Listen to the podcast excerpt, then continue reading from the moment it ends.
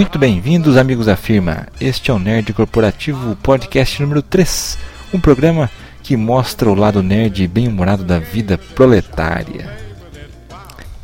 E por falar em proletário, vocês já devem ter ouvido falar na pesquisa anual das melhores empresas para se trabalhar, onde a revista Exame, em parceria com um grupo de empresas brasileiras, sim, estamos falando da versão brasileira da pesquisa, envia aos funcionários das mesmas um formulário padrão que avalia desde remuneração, carreira, ambiente e até imagem da empresa. De acordo com as notas dos funcionários, anualmente temos as eleitas. A lista é grande e dividida por segmentos, cada um com seus destaques.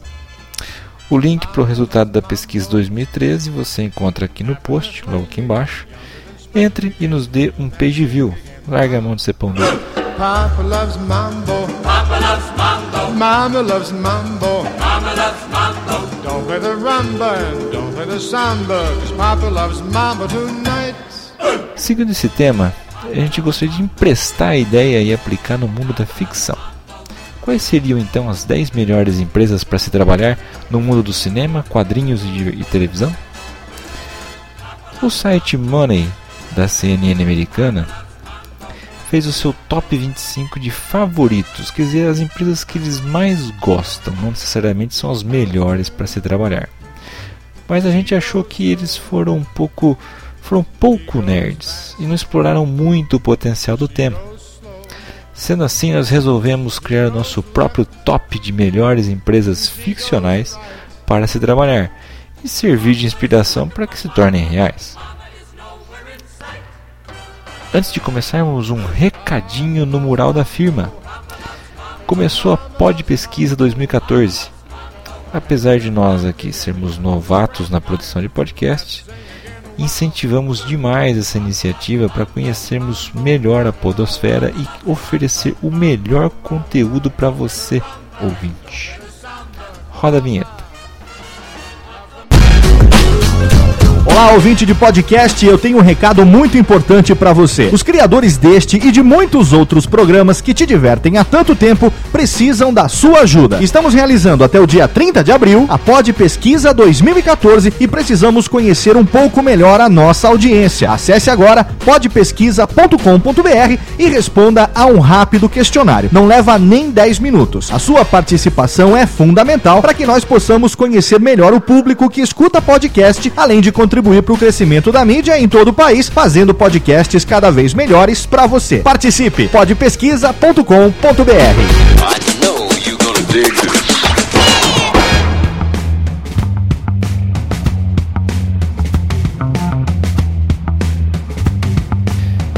Ok, vamos lá então para a nossa pauta do dia. Vamos começar a nossa lista pelo de baixo para cima, óbvio, pelo décimo colocado. E na décima posição a gente tem o Central Park. Se você não reconheceu o nome, é o café que a turma do seriado de Friends frequentava. Certamente é um sucesso, porque possui clientes altamente fidelizados e satisfeitos, um ambiente agradável e divertido. Mas, apesar de ficcional, o principal cenário da série inspirou várias imitações pelo mundo inteiro. Em 2006, por exemplo, o empresário iraniano Moitaba Assadian iniciou uma, uma franquia do Central Park e registrou o nome em 32 países.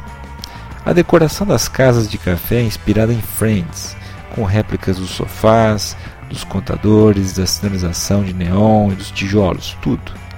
As casas de café também contêm pinturas de vários personagens da série e televisões com os episódios de Friends. Bacana, não?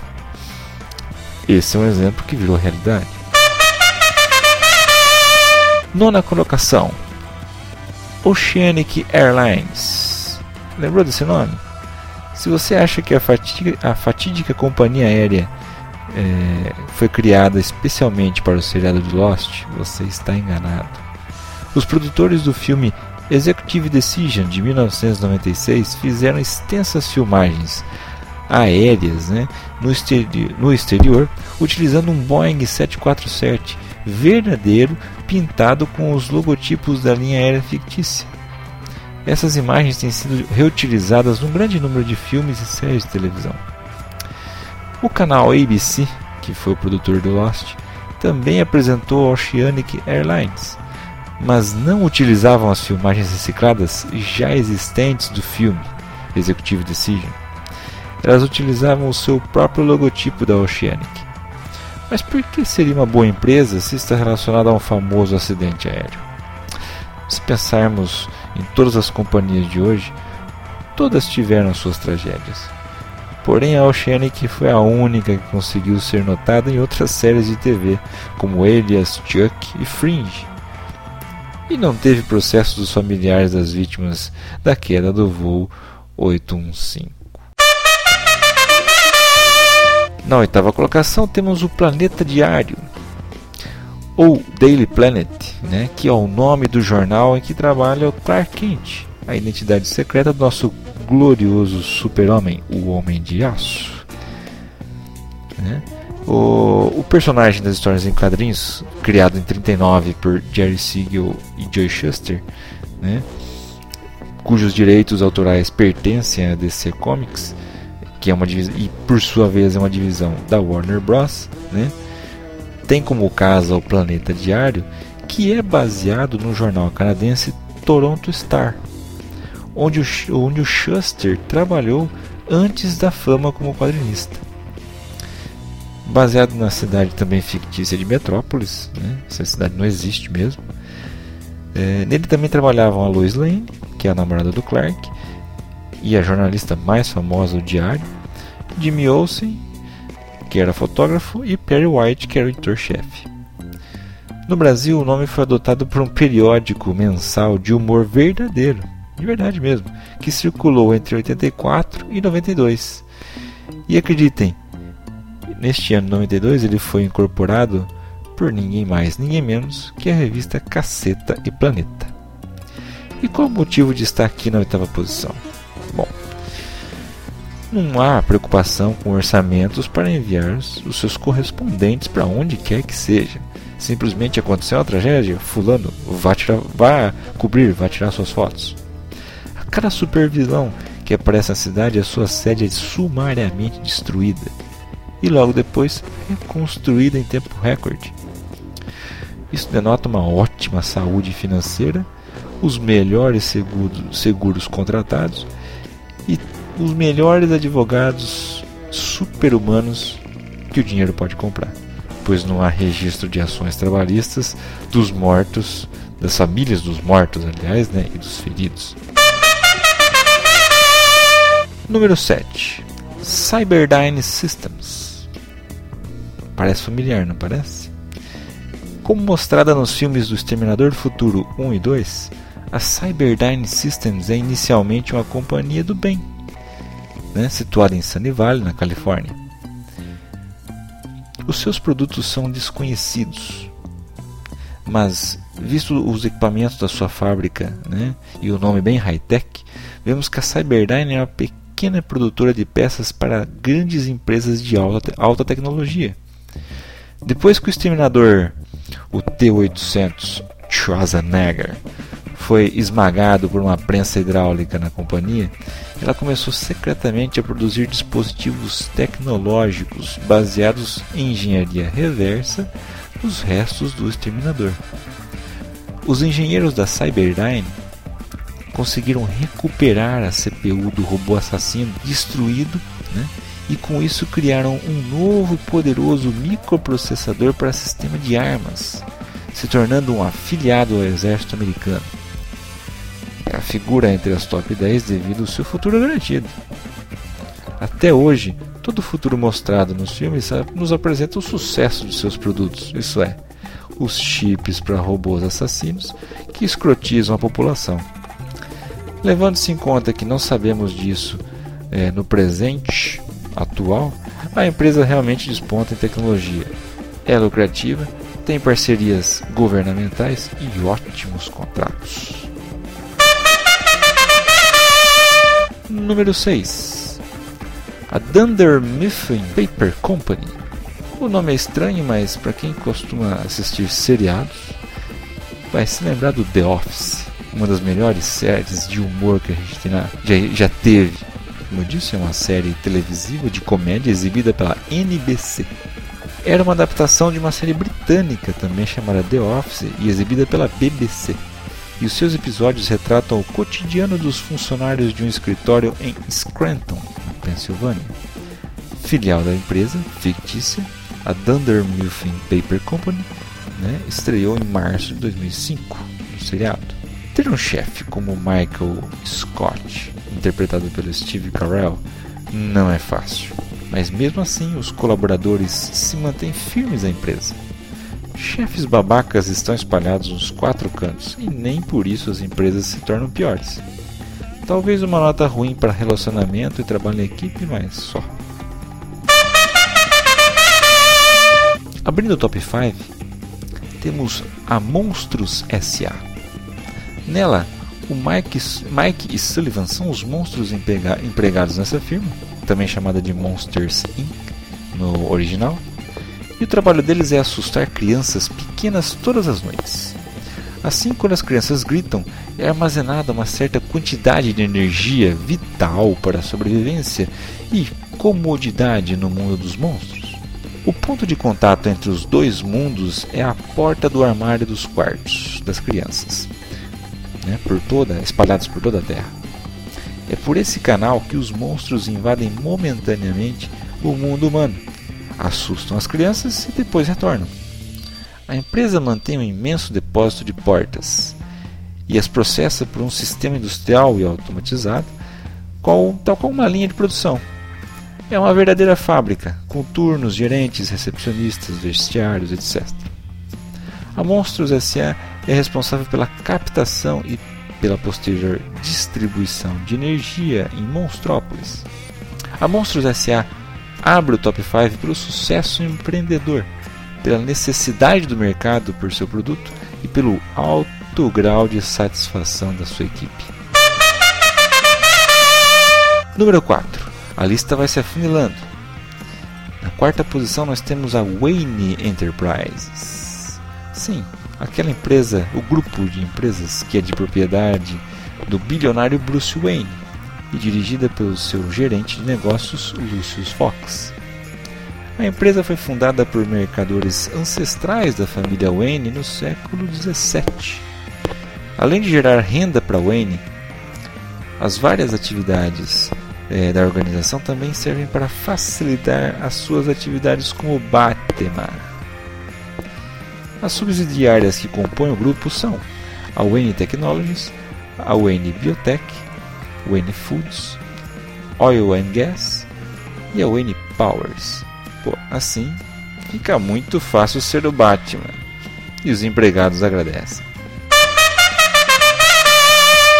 Muito bem, medalha de bronze, primeiro degrau, degrau mais baixo do pódio, temos a Stark Industries ou, como já foi chamado anteriormente, Stark International, Stark Innovations, Stark Fujikawa, Stark Enterprises e Stark Resilient. Depende de quem está escrevendo do arco de histórias, muda o nome. Enfim, ela é uma empresa fictícia que está do, no universo Marvel. A Stark Industries é propriedade do bilionário também, Tony Stark, vulgo Homem de Ferro. Todo mundo conhece hoje em dia. A empresa foi fundada por Howard Stark, falecido pai do Tony, e, além de gerar renda para o Stark, as várias atividades da organização também servem para facilitar as, as empresas de segurança aérea Lockheed Martin, Northrop Grumman, e está listada até na Bolsa de Valores de Nova York como SIA.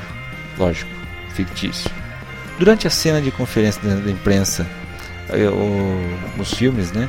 O Tony Stark é visto entrando em um prédio que se assemelha à entrada das instalações da Lockheed Martin Skunk Works, um avião muito semelhante ao Northrop é, YF-23 manteve-se como estátua na frente das instalações das indústrias Stark, exatamente como protótipo em exposição na sede da Northrop Grumman, né, no momento da filmagem do filme. Certamente é a nossa medalha de bronze, pois faz enorme sucesso tanto nos quadrinhos quanto nos cinemas. E, principalmente, difere das indústrias Wayne pelo simples fato de que o seu dono não é um simples usuário de seus lucros, e sim um gênio capaz de reerguer a empresa a cada crise. E olha que foram muitas. Segundo lugar do pódio, medalha de prata vai para a Usina Nuclear de Springfield. Sim, a usina nuclear de Springfield pertence ao ambicioso Charles Montgomery Burns. Sim, o Sr. Burns, do seriado Simpsons. Homer, Lenny, Carl, Mindy Simmons e Smithers trabalham por lá. Homer, como vocês sabem, é o inspetor de segurança do setor 7G, que é o que geralmente produz os maiores e variados desastres envolvendo energia nuclear. Mas o Homer geralmente não faz absolutamente nada e ele acaba nunca sendo demitido. A usina normalmente se livra do lixo radioativo, despejando de forma ilícita em áreas de preservação ambiental ao redor da cidade. Nas mais novas temporadas, né, foi revelado da série, foi revelado que o Sr. Burns, para se livrar de eventuais contratempos, colocou o nome da empresa na responsabilidade de um canário que ele deixa no seu escritório. Trágico se não fosse cômico. Mas por que raios uma empresa tipo uma bomba relógio como essa é tão boa assim? Simples. Se até o Homer Simpson é capaz de se manter empregado nela, quem não será?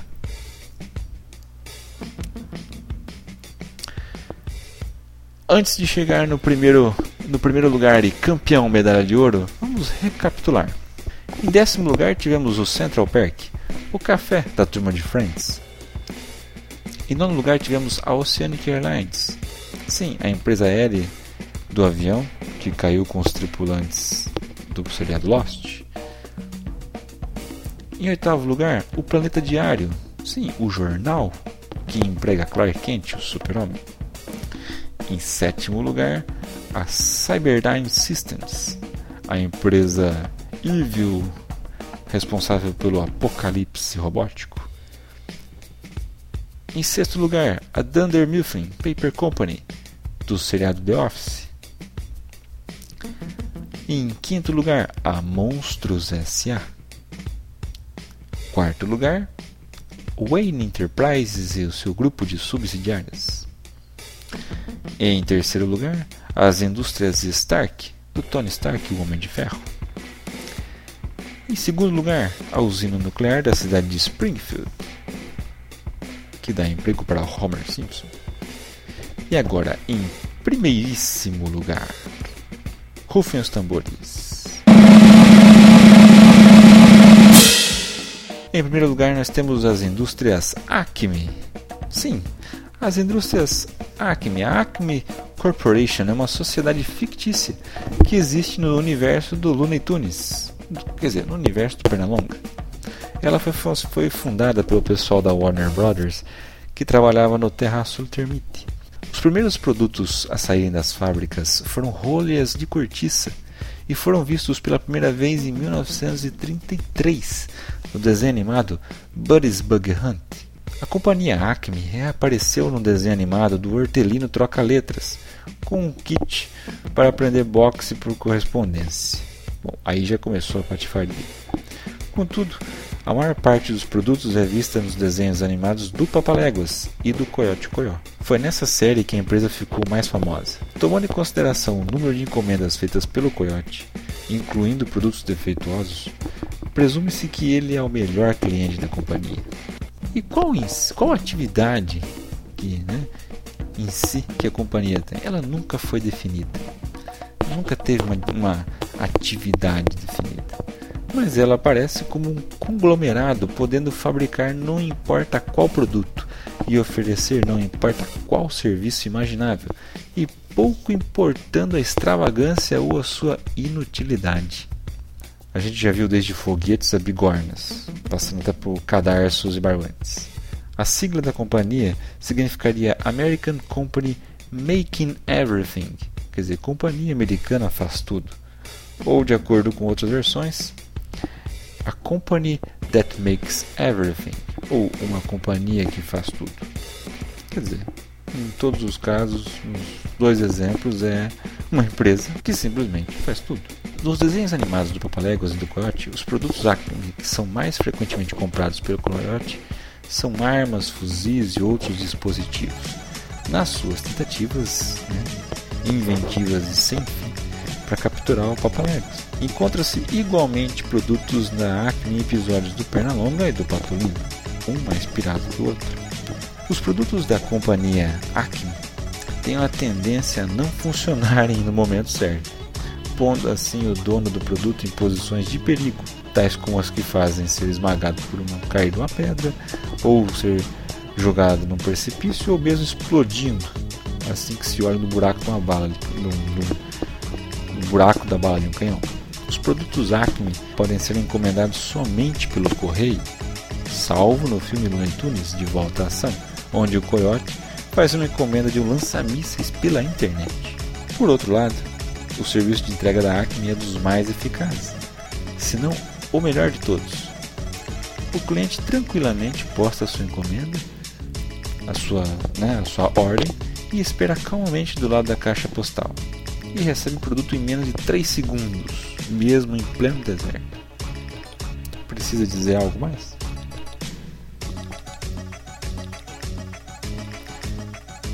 Muito bem, amigos, vamos, vamos encerrando com as dicas da semana. São duas dicas muito rápidas e necessárias. Primeiro estreou nesse final de semana né, Robocop, o remake dirigido pelo Padilha, o mesmo diretor de Tropa de Elite 1 e 2. Então, meus amigos, presença obrigatória nos cinemas. A segunda dica é um livro o guia politicamente incorreto da história do Brasil. Por que indicação?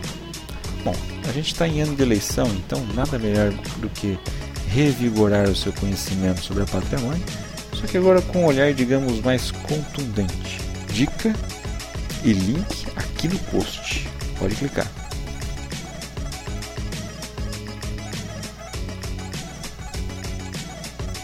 Muito bem, amigos, vamos ficando por aqui. Somente relembrando, estamos no Twitter, arroba Nerd Corporativo ou arroba Kamatari, em qualquer um dos dois você vai nos achar. E também no Facebook, nossa fanpage, facebook.com.br Nerd Corporativo. No nosso blog, o nerdcorporativo.com.br, você é capaz de achar todas as redes sociais que estamos, canais, vídeos, etc. e tal. Não nos perca de vista continue conosco e divulgue, ajude-nos a divulgar o nosso podcast, tal qual ouça outros podcasts. Bem, uma ótima semana e que a força esteja com você.